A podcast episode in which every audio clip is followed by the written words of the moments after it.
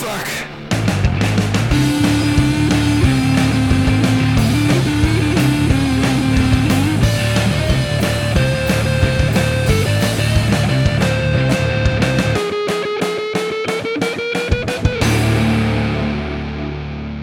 Salut tout le monde, bienvenue dans Rocktogone, je suis Max. Et je suis Stéphane. Rocktogone, c'est la liste ultime des meilleurs albums qui font du bruit de 1970 à 2020. Chaque semaine, une année en jeu et deux albums pour la représenter. À la fin, un seul gagnant et un seul perdant. Cette semaine, direction 2003. Stéphane, 2003, c'est l'année du mouton d'eau dans le calendrier chinois. Eh bien, Tu savais qu'il y avait des moutons d'eau? Non, je ne savais pas que les moutons savaient nager, tu vois. Écoute, ben, euh, au- aussi surprenant que ce, que ce soit, si jamais un jour quelqu'un te pose la question, euh, oui, les moutons peuvent nager et euh, ils existent depuis 2003. Voilà, ben, en tout cas, c'est un podcast culturel, je suis content. Bien sûr. On Attends. apprend des choses. Eh, France Culture, mon gars. 2003, disparition de Charles Bronson, une triste année pour la moustache. Bah ouais, quel dommage, quelle, quelle belle moustache de cinéma qui s'en va. Un film de Charles Bronson. Ben, un film de Charles Bronson, Les Sept Mercenaires. Les sept... Attends, dans Les 7 mercenaires, c'est pas euh, un film de Tarantino, ça? Très bon, très bon. Non, et en plus, euh, je dis ça, Les Sept Mercenaires, mais il a, il a pas de moustache dedans, comme quoi. Ah, écoute. euh, Il y a aussi Les Têtes dans l'Ouest, ah, ah, hein. Est-ce que tu peux me citer, toi qui es quand même un puits de science en termes de Oula. cinéma, me citer celui qui termine par Charles Bronson qui euh, s'échappe d'une prison, qui s'évade d'une prison en hélicoptère, et il y a un des, de ses co-détenus qui s'accroche euh, au pied de l'hélicoptère et qui tombe dans la cour parce qu'il n'arrive pas à le tenir et, et il meurt comme ça. hein. Euh... Chute libre en fait, mais sans wingsuit ni parachute. Alors, euh, est-ce- il y, a- il y a plusieurs films. Je sais pas, Breakout par hasard? Non, bah ça je sais pas, c'est à toi de me dire. hein. Ah oui, bah. alors, Ah, c'est toi qui fais Super Ciné Battle, c'est pas moi. C'est vrai. hein. Euh, je pense que ça pourrait être Breakout parce que c'est euh, c'est une histoire de prison au Mexique, un truc comme ça. Oui, donc, c'est euh, ça, c'est ça. bah, c'est donc ça, c'est ça. ça doit être ça. Donc Ça c'est doit être Breakout. ça. Ah, pas mal. Quel talent. T'as vu Quel ça, t'as vu Quel ça. talent, quel talent. Côté musique 2003, Honor of Fee avec le Crazy in Love de Beyoncé.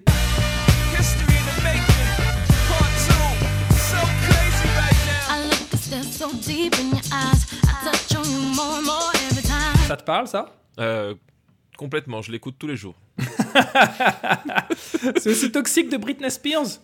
Je le regarde tous les jours.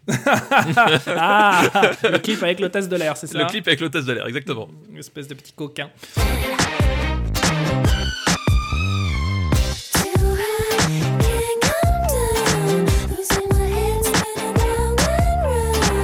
2003, c'est aussi le premier album d'Evanescence et je sais que tu es fan d'Evanescence. Bah oui, oui, bah de- de- depuis le- leur utilisation merveilleuse euh, de- pour la séquence d'entraînement dans Electra, euh, voilà, Vanessa et moi, c'est fou. Oh là là, Electra. Quel beau souvenir quand même. Ah oui, c'est magnifique. T'étais plus Team Electra ou Team Daredevil?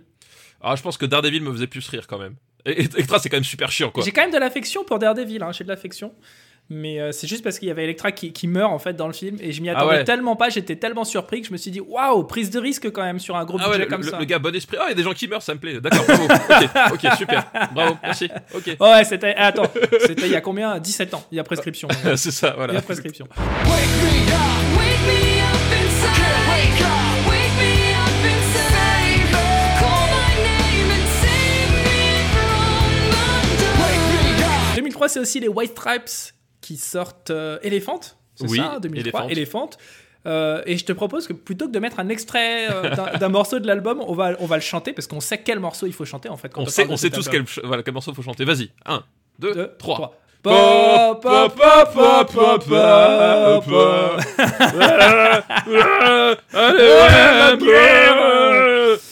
Euh, bah Voilà. oui, Seven Nations Army, évidemment, c'est quand même l'hymne ultime de la beauf attitude, je trouve. Bah oui, qui.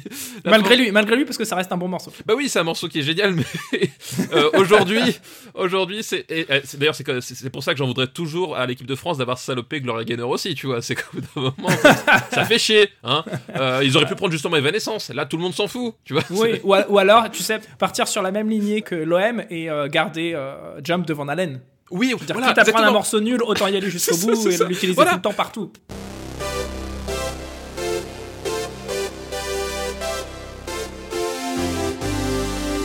C'est ça, voilà, salopé. Jump, on s'en fout, c'est pas grave. Ou The Final Countdown, gardez-les, c'est bien. Mais laissez-nous les les bons morceaux, quoi. C'est bon.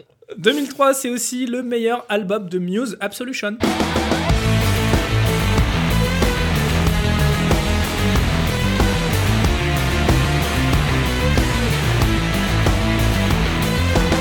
Sert à rien de me citer sur ce truc-là. C'est le meilleur album de Muse. Voilà, je serais, à- j'ai même pas envie d'en parler en fait. Bah, je, je- tu vois, je- par respect, je te, je te laisse en parler, je ne te- t'interromps pas. Ah, mais ça, tu es un vrai ami. Un prince, un prince. Un prince, un prince. Limp Bizkit en 2003 sort son unique album sans le guitariste Wes Borland, avec notamment Behind Blue Eyes, et je sais que tu adores ce morceau, qui est donc une reprise euh, que les Who avaient fait. euh, Attends. Attends, non, je sais plus dans quel sens c'est. Ça, ouais, c'est ça. Attends, merde. je- No one knows what it's like to be the bad man, be the sad man behind blue eyes. On rigole, mais c'est une euh, très bonne reprise, je trouve. C'est ton avis. Voilà, c'est mon avis. C'est mon avis. Tu vas faire quoi? Tu vas rien faire. Et, et tu le partages. Et je le partage. Voilà. Eh oui. 2003, c'est aussi l'album de Deftones qui s'appelle Deftones, non très très bon. Putain. Très très bon. Moi, c'est mon maître étalon en termes de gros son. À chaque fois que je veux tester un nouveau casque ou euh, une nouvelle paire d'enceintes ou quoi, je prends cet album et je le mets. Et le premier morceau, j'arrive pas à m'y faire. Ça fait 17 ans qu'à chaque fois que j'écoute ce morceau, je me dis, mais comment bloqué ils ont pu faire un truc aussi gros? Non, mais vraiment, c'est ma boule. Il est trop trop bien cet album. «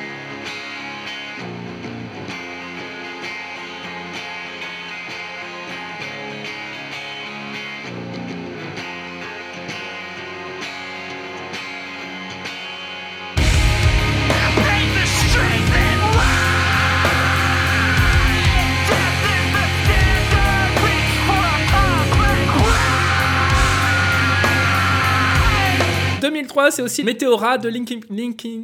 Li- li- li- Link... Ah, LinkedIn. De LinkedIn. de LinkedIn. Voilà. ah, vas-y, on s'en fout. Euh, 2003, c'est aussi Strays de Jane's Addiction qui euh, était absent depuis quelques années et qui revient avec le producteur de Pink Floyd, Bob Ezrin, pour faire cet album Strays qui est vraiment super. Just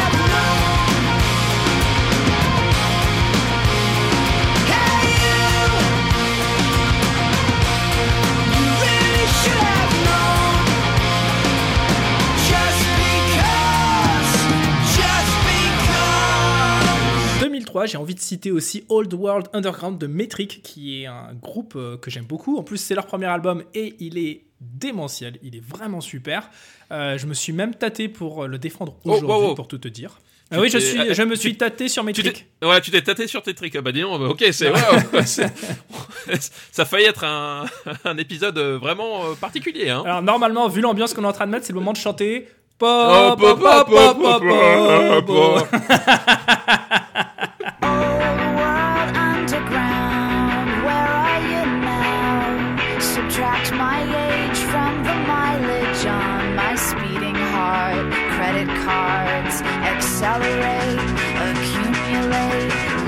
Downtown. Wound up in a movie with no story. Now it's late and you are nowhere to be found. Évidemment, Stéphane, je garde toujours le meilleur pour la fin, moi, tu me connais? Euh, oui, 2003, un album de rock qui s'appelle Rock. au cas où. Au cas où, tu sais, c'est- c'est l'album Marque Repère. C'est ça, c'est- J'ai acheté des pâtes de la marque Pat et j'ai acheté un album rock de la marque Rock. c'est ça. Aujourd'hui, on a fait un disque de euh, rock. ah bon, on a qu'à l'appeler Rock, allez Rock de Playmo, évidemment. Ah oui, eh oui, j'ai toujours été plus les Lego, mais bon, chacun son truc. Ah, très bon.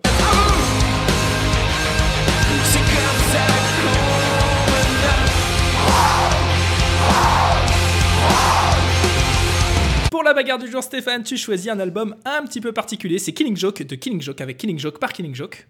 Tout à fait. Et bien, produit en grande partie par Killing Joke aussi. Évidemment, évidemment, sinon. Et de cœur, je, je crois que même euh, c'est eux qui ont fait les pochettes à la main et les ont pliées comme ça chez eux. c'est ça, avec, avec les cousins, tu sais. Exactement. tu manges ça. Et quant à moi, c'est 13 Step de Perfect Circle. Non, A Perfect Circle. Let's get ready to rumble!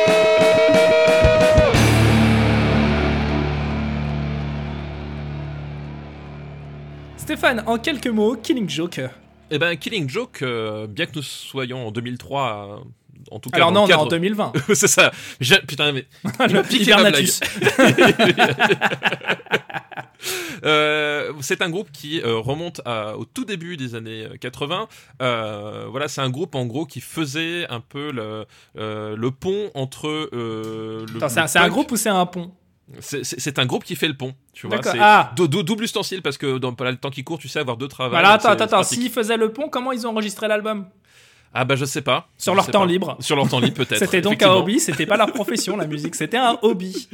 Euh, donc euh, entre le, le punk d'un côté et, euh, et la cold wave euh, de l'autre, euh, en mélangeant des guitares et du chant euh, très agressif et des nappes de, de synthé très planantes ou très vraiment très très artificielles. Alors attends, c'est un pont avec des nappes C'est un pont avec des nappes, donc en fait ils mangeaient sur le pont. qui était entre deux chaises, j'imagine. Voilà, c'est ça. Voilà. T'as tout compris. Et c'est un groupe voilà, qui a, au fur et à mesure de son évolution, à un moment donné, euh, oublié ses racines un peu punk, euh, puis qui après est reparti sur un truc un peu plus agressif, et puis bon, euh, arrivé à la- au milieu des années 90, ils, ils sentaient qu'ils tournaient un peu en rond, ils ont besoin de faire une pause, et cette pause ils l'ont pris en 96. Euh, donc jusqu'en 2003, donc ça fait quand même un, un bon hiatus. c'est voilà, c'est les mecs. euh, Alors là, là, c'est plus un pont là, hein. c'est un aqueduc. Que dis-je? Un cap, un rock. c'est ça.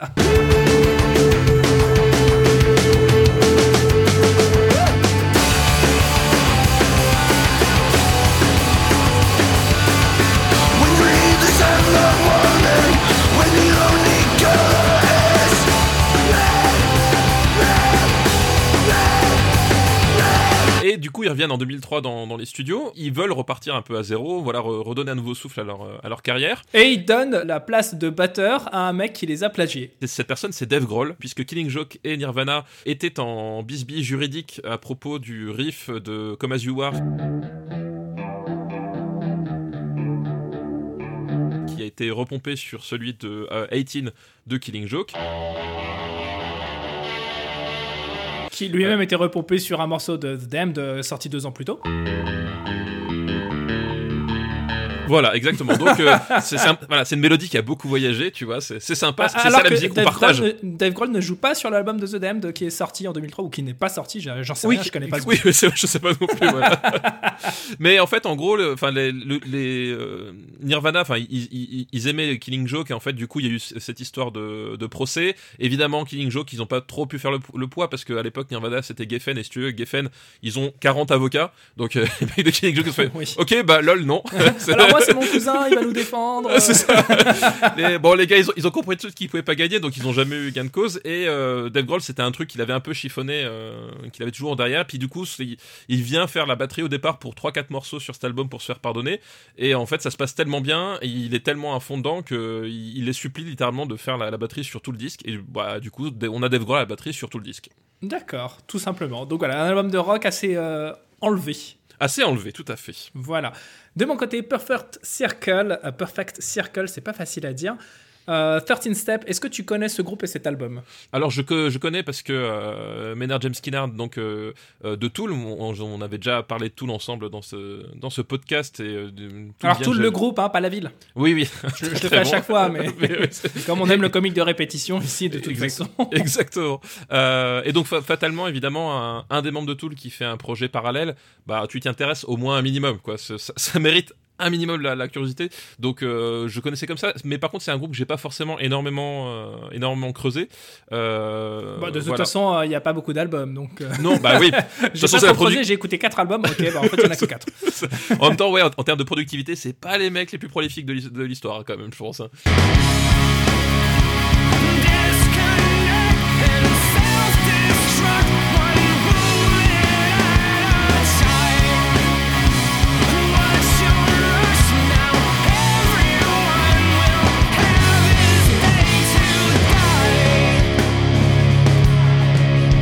Fans de Tool considèrent que A Perfect Circle c'est une version light de Tool, ce qui est complètement faux parce que c'est vraiment une. C'est vraiment Tool pour les nuls, en fait, c'est vrai. Absolument pas. C'est une, Voilà, collaboration, complètement. c'est une collaboration entre deux très fortes personnalités, en l'occurrence le chanteur Maynard James Keenan, donc de Tool, et euh, Billy Howardell, qui est un guitariste et surtout un ingé son hyper réputé aux États-Unis, euh, qui euh, se met à composer euh, des morceaux, je crois, pour une BO de film quelques années auparavant. Je sais, c'était un one shot, je crois, avec Maynard James Keenan, et puis ils se sont dit, bah tiens, c'est cool, on a qu'à continuer ensemble. Je crois que c'est comme ça que ça s'est passé, mais je dis peut-être une bêtise. Ce sera pas la première fois. hein. Ça serait pas la première fois et, et ça ne sera sûrement, pas, pas la la dernière.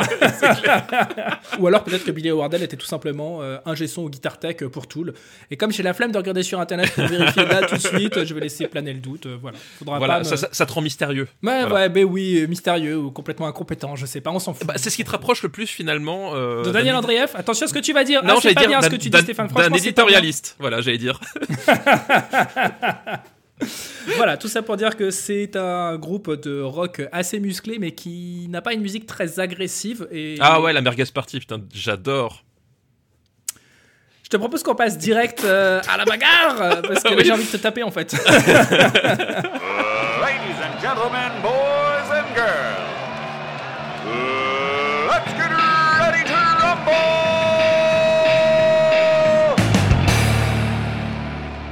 Qu'est-ce que tu peux dire sur la prod de Killing Joke? Euh, Eh qui ben- pourrait essayer de, de me vendre un peu du rêve Bah du rêve, bah, que je, je- c'est un disque que j'aime énormément. J'aime beaucoup la façon dont Ça euh, commence mal. J'aime beaucoup la façon dont ça sonne en fait, le, le côté euh, très agressif de, de tout, la façon dont ils utilisent la, la guitare, la façon dont, dont la batterie est mise en avant, euh, les plages de, de voix euh, qui, se, qui se déchirent. Enfin, c'est vraiment, j'ai- j'aime j'aime beaucoup toute la, toute la violence qui sort de, de, de ce disque en fait.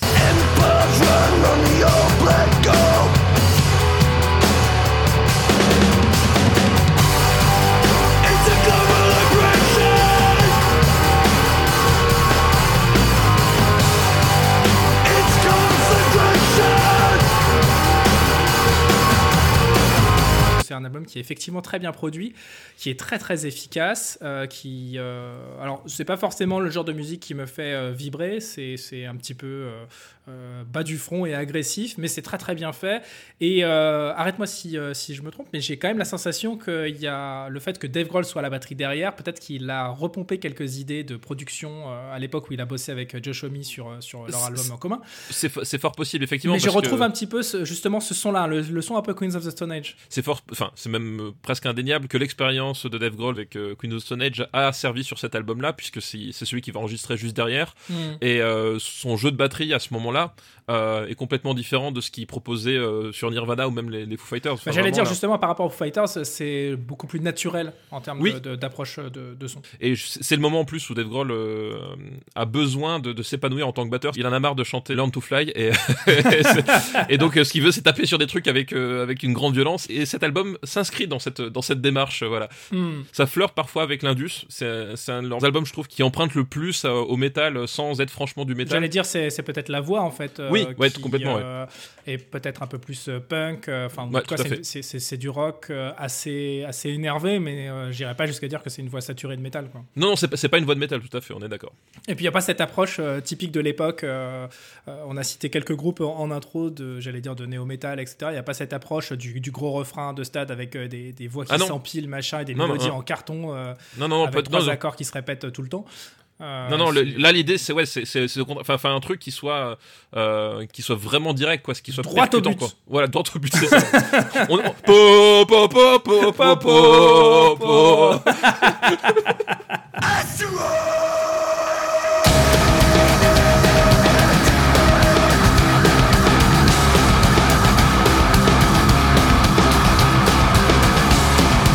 la j'ai évoqué l'album de Deftones euh, de 2003 que je trouve magistral en termes de gros son, mais si je devais vraiment parler de, qualité de production pure et dure, euh, et je, crois que c'est vraiment cet album de Perfect Circle que je mettrais dans la balance. Pour moi, c'est un des albums les mieux produits de l'histoire du rock. Une, team de musiciens monstrueux qui maîtrisent absolument à 2000% ce qu'ils font. Et euh, ils mettent tout ce qu'ils ont comme idée sur ce second album. Le premier album était très droit, très direct. euh, voilà, il, est hyper intéressant aussi. Mais ce deuxième album, il ouvre un, champ des possibles qui est quasiment infini. Je, trouve ça dément, dément, dément en termes d'écriture, en termes de production. C'est de l'orfèvrerie. C'est vraiment hyper chirurgical. Et euh, voilà, c'est un de mes albums préférés en termes de production. À chaque fois que, que je dois me dire, OK, qu'est-ce que c'est pour toi l'album le mieux produit que tu as en tête? C'est souvent celui-ci qui arrive en premier. Precious, I'm here.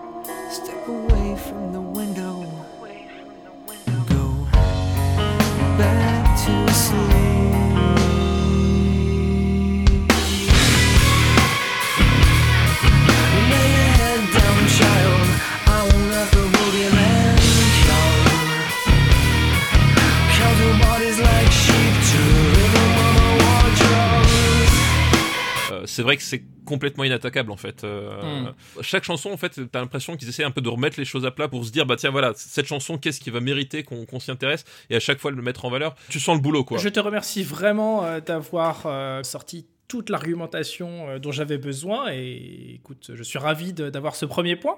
C'est déjà une petite victoire pour moi. Et j'ai une musique qui me vient en tête pour célébrer ça tout de suite.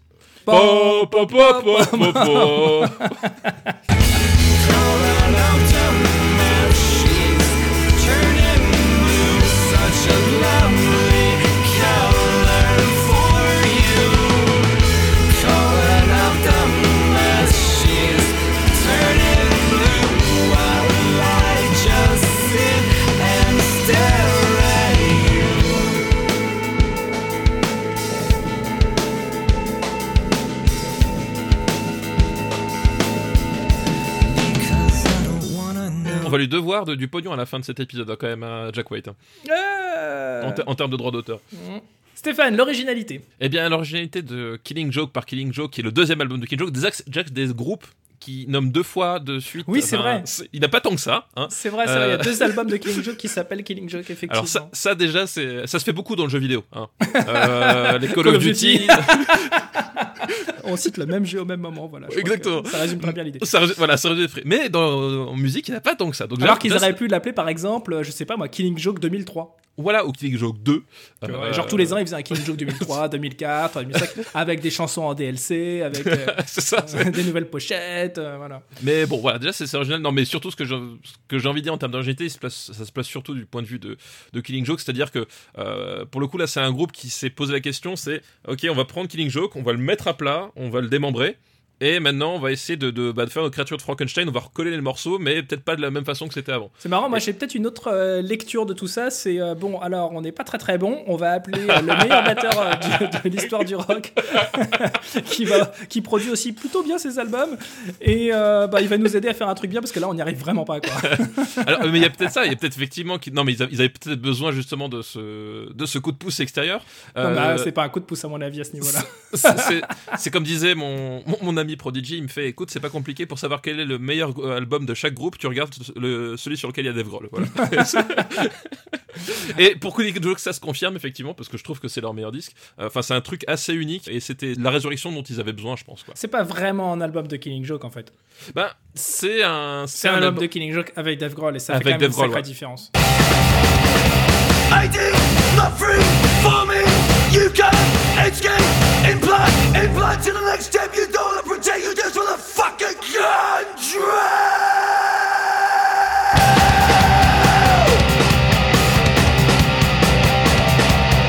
Côté de Perfect Circle et 13 Step, évidemment, euh, on, est, je trouve, sur une, euh, carrément dans une autre galaxie, c'est une autre dimension euh, en termes d'originalité. Non seulement ça va dans plein plein de directions différentes, mais ça garde une vraie cohérence. C'est un album dont, je suis littéralement amoureux. Ça, fait, ça fait partie de, de mes albums de chevet. Euh, je sais pas si tu peux en dire autant de Killing Joke. Non, c'est pas un album de chevet, euh, déjà parce que contrairement à Perfect Cycle, je ne m'endors pas en l'écoutant. Euh, c'est la première chose. Ah, alors, vu, vu la, la violence de certains morceaux et vu le, le- le- comment dire, non, mais je l'étendue de la je me folie de devais- cet album. je me devais de, de saisir quand même euh, voilà, le, le- champ de, sais- de- sémantique. de saisir la médiocrité, de Bah, saisir non, la le, le médiocrité. champ, le champ sémantique de, de la blague s'offrait à moi, je, je ne pouvais que la saisir. Excuse-moi, c'est comme ça. Ma nature fait que. Non, mais effectivement, c'est, euh, moi, moi, j'ai pas un, rapport aussi, euh, aussi intense avec euh, King Jones, qui est un, qui est un- qui est un album que je que j'adore parce que je trouve vraiment vraiment excellent Bien mais j'ai pas j'ai pas j'ai pas le même rapport affectif effectivement euh, Hmm. et, euh, et c'est vrai que même si euh, j'ai dit tout à l'heure que c'était euh, c'était Tool pour les nuls ou, ou Tool version Lidl euh, Moi, j'ai toujours, j'ai toujours pensé le contraire. En fait, le truc, c'est que j'ai, j'ai écouté Perfect Circle avant d'écouter Tool, et je trouve que Tool est une version brouillonne et, et pas du tout, euh, euh, comment dire, et, et pas du tout structurée de Perfect Circle. Tu vois, je Ah vois ouais, dans bah l'autre sens, en fait. littéralement. Ouais, non, C'est- mais- c'est pas du tout de la mauvaise foi, là, pour le coup. C'est, c'est vraiment comme ça que je vois les choses. Ouais, bah tu vois, mais bon, mais ce- ceci dit, effectivement, on peut pas ôter que, que, que malgré ça, ça sonne comme personne d'autre, enfin, ou très peu le, le font, quoi. Oui, bien sûr, mais c'est Euh, voilà. parce que c'est parce que justement Maynard James Keenan, donc le chanteur, a, a une voix euh, qui est déjà très particulière, mais surtout il a une approche de la mélodie, un sens mélodique qui est assez hors du commun. En fait, il y a personne qui trouve des mélodies comme lui les trouve, et euh, que je trouve hyper intéressant dans Perfect Circle et en particulier dans ce second album, c'est que Billy Wardell, qui donc compose la majorité des morceaux, il a réussi à structurer, je trouve, le travail de Maynard James Keenan, ce qui n'est pas du tout le cas dans Tool. C'est pour moi c'est la grosse différence entre les deux groupes. Ouais, je, je vois, le, je vois le truc, effectivement. ouais. Bref, on, on, on pinaille en fait. Ouais, enfin, quand tu vois que le premier. le- Attends, l'album il s'ouvre sur un morceau qui fait quasiment 8 minutes. non, non, mais bien sûr, euh, c'est. qui commence par, de, par euh, de, de- de la percussion euh, et qui fait rentrer la voix petit à petit et qui finit dans un déluge de décibels absolument dingue. Euh, je- J'estime que non, ils, Non, non, mais pas non plus là à faire des petites chansons couplet refrain. Non, non, bien sûr. Non, non, bien sûr, je. Voilà. Vraiment. Mais voilà, il y, y a- il y a deux, trois morceaux où ça sonne un peu plus. euh, Pop et encore vraiment c'est vraiment juste histoire non mais c'est pour placer le curseur si tu veux c'est vraiment juste l'histoire euh, qui fait que moi ça me Va falloir ça me nettoyer tes curseurs, hein, ils sont grippés. Euh, je saurais pas comment le dire autrement mais voilà je pense ah bah écoute, compris. moi je te le dis, tu sais comment on le dit On dit un point pour moi. Voilà. Bah oui, c'est un point ça pour qu'on Max. dit, Bah oui, c'est ça qu'on dit, Mais oui, évidemment. Stéphane Boulet.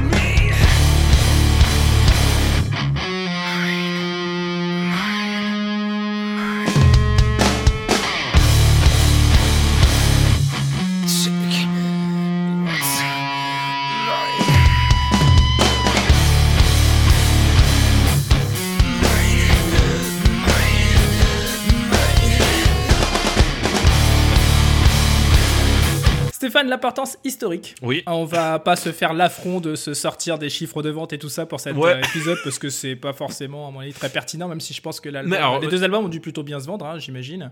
Bah, alors, Mais je bon. pense que je pense qu'à mon avis, mais même là, Perfect Cycle, c'est quand même à mon avis mieux vendu euh, que Killing Joke parce que Killing Joke, c'est un, c'est un disque qui a qui a c'est un disque culte au sens euh, au sens étymologique euh, du cinéma. C'est-à-dire que c'est un, disque qui, au- que au- personne connaît.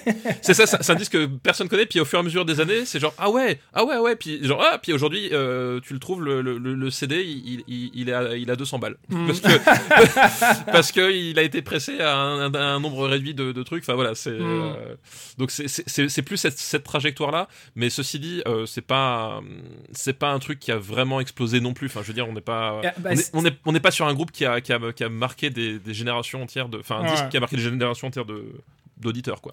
Je sais que Perfect Circle, alors peut-être que c'est le cercle dans lequel j'évoluais euh, à l'époque, mais Perfect Circle, c'était vraiment euh, l'album de- que tout le monde écoutait, dont tout le monde parlait, euh, dont, dont tous mes potes musiciens s'inspiraient aussi. Et euh, c'est vrai que le groupe est encore aujourd'hui hyper populaire. À chaque fois qu'ils sortent un morceau, à chaque fois qu'ils mettent un pied sur scène, c'est vraiment. T'as des armadas de fans qui sont derrière. Là, évidemment, il y a l'effet Maynard James Keenan, hein, il y a une sorte de culte de Oui, ce mec-là. ouais, ouais, mais c'est ouais. vraiment la musique du groupe qui est tellement unique aussi qu'elle a toujours euh, elle continue d'attirer des gens aussi longtemps après et voilà il y a, pas beaucoup de groupes qui ont ce- cette aura là je trouve Euh, voilà, l'album de Killing Joke, en fait, c'est- forcément plus confidentiel. Par sûr. contre, c'est un album qui est ultra respecté, en fait. Comme dit, il a, il a vraiment la, la- la trajectoire d'un disque culte. à tel point que le mangaka Alan Moore euh, lui a Oui, exactement. c'est le truc qui va pas du tout Alan Moore-san Alan Moore-san a adapté le, le- cet a, album a en- adapté le groupe en bande dessinée autour en bande du dessinée. personnage du Joker Ex- Exactement. Mais oui, c'est- non, mais c'est sûr qu'effectivement, je pense que globalement, euh, euh, Perfect Cycle, euh, bon, ça, ça, à mon avis, a touché plus de gens que, Ouais. euh, que Killing Joke, quoi. Hmm. Je dirais. Bah, en tout cas si on parle vraiment de ces deux albums là ça, me- ça Oui. me paraît assez évident Oui, je pense aussi. This is the way I reprogram. This is the way I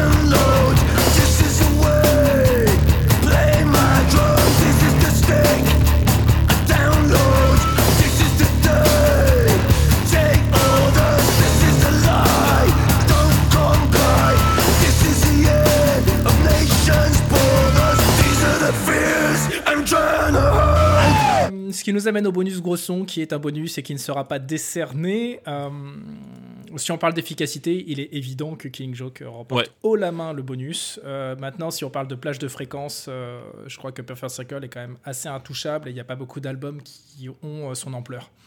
Ouais. Donc il y, a- il y a vraiment des morceaux très très brutaux hein, sur l'album de Perfect Circle. Et d'ailleurs, c'est assez intéressant de, de noter, c'est que c'est peut-être l'un des tout derniers albums, voire le dernier album sur lequel Maynard James Keenan faisait encore de la voix saturée euh, par moment. Ouais. C'est-à-dire que vraiment Mm. il se mettait à hurler.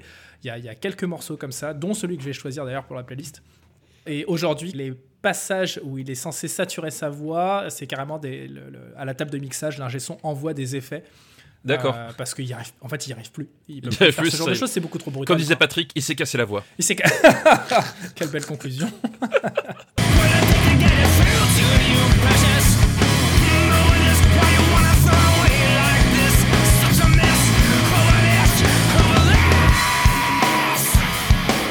voilà l'album de gros son de 2003. C'est donc 13 Step de Perfect Circle. Je te cache pas que je suis vraiment heureux de le voir dans le Rocktagon Hall of Fame. C'est euh, un album que je voulais euh, qu'on puisse consacrer dans ce podcast. Eh ben écoute, euh, ma, ma foi, Voilà. il, il- il était le meilleur, il, il a remporté la- le match. Que veux-tu? J'en suis ravi, j'en suis ravi. Comme toujours, retrouvez notre playlist Spotify et Deezer augmentée chaque semaine de deux titres tirés des albums que nous venons de défendre. Stéphane, pour représenter Killing Joke, tu choisis The Death and Resurrection Show. Exactement. Faut que je prononce euh, à la française. The Death and Resurrection Show.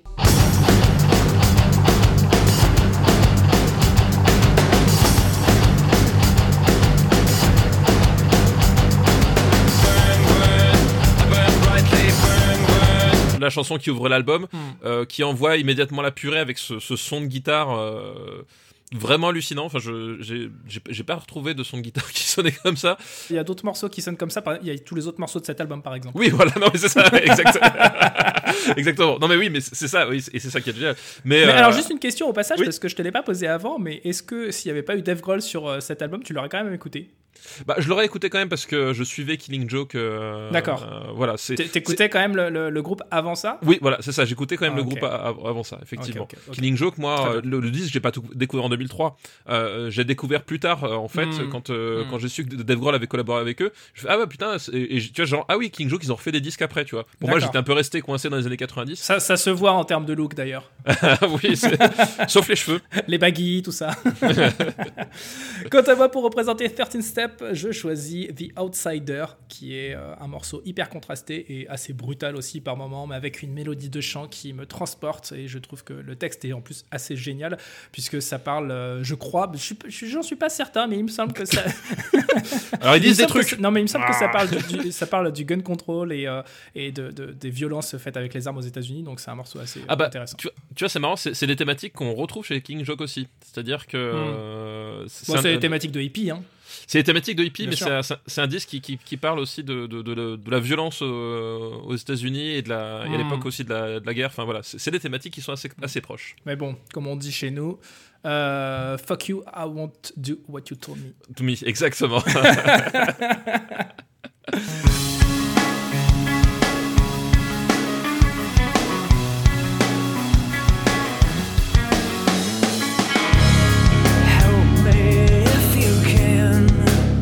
Bonne écoute, partagez tout ça pour répondre la bonne parole et dites-nous à votre tour quel est selon vous le meilleur album de gros son de 2003. Euh, alors, évidemment, c'est pas Evanescence, hein, ça sert à rien de, de venir nous dire sur internet Ouais, c'est Evanescence. non. Retrouvez-nous sur le Discord du RPU sur lequel il faudra pas venir nous dire Oh, c'est Evanescence. Euh, sinon, vous pouvez nous retrouver aussi sur le site officiel de rocktogone.fr. Je vous la refais pas une troisième fois. Et d'ici à la semaine prochaine, continuez à faire du bruit.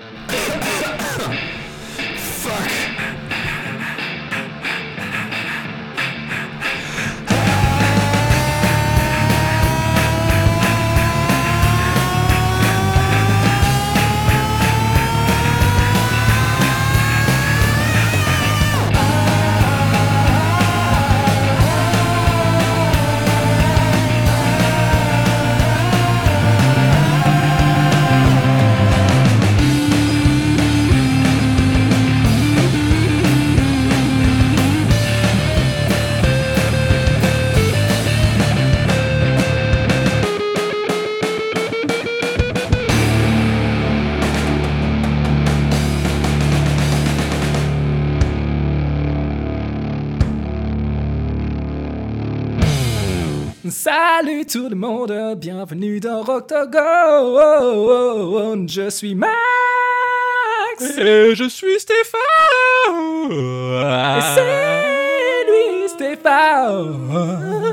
Ah, yeah. Tim Bolos. Ah ouais, c'est euh, c'est scandaleux.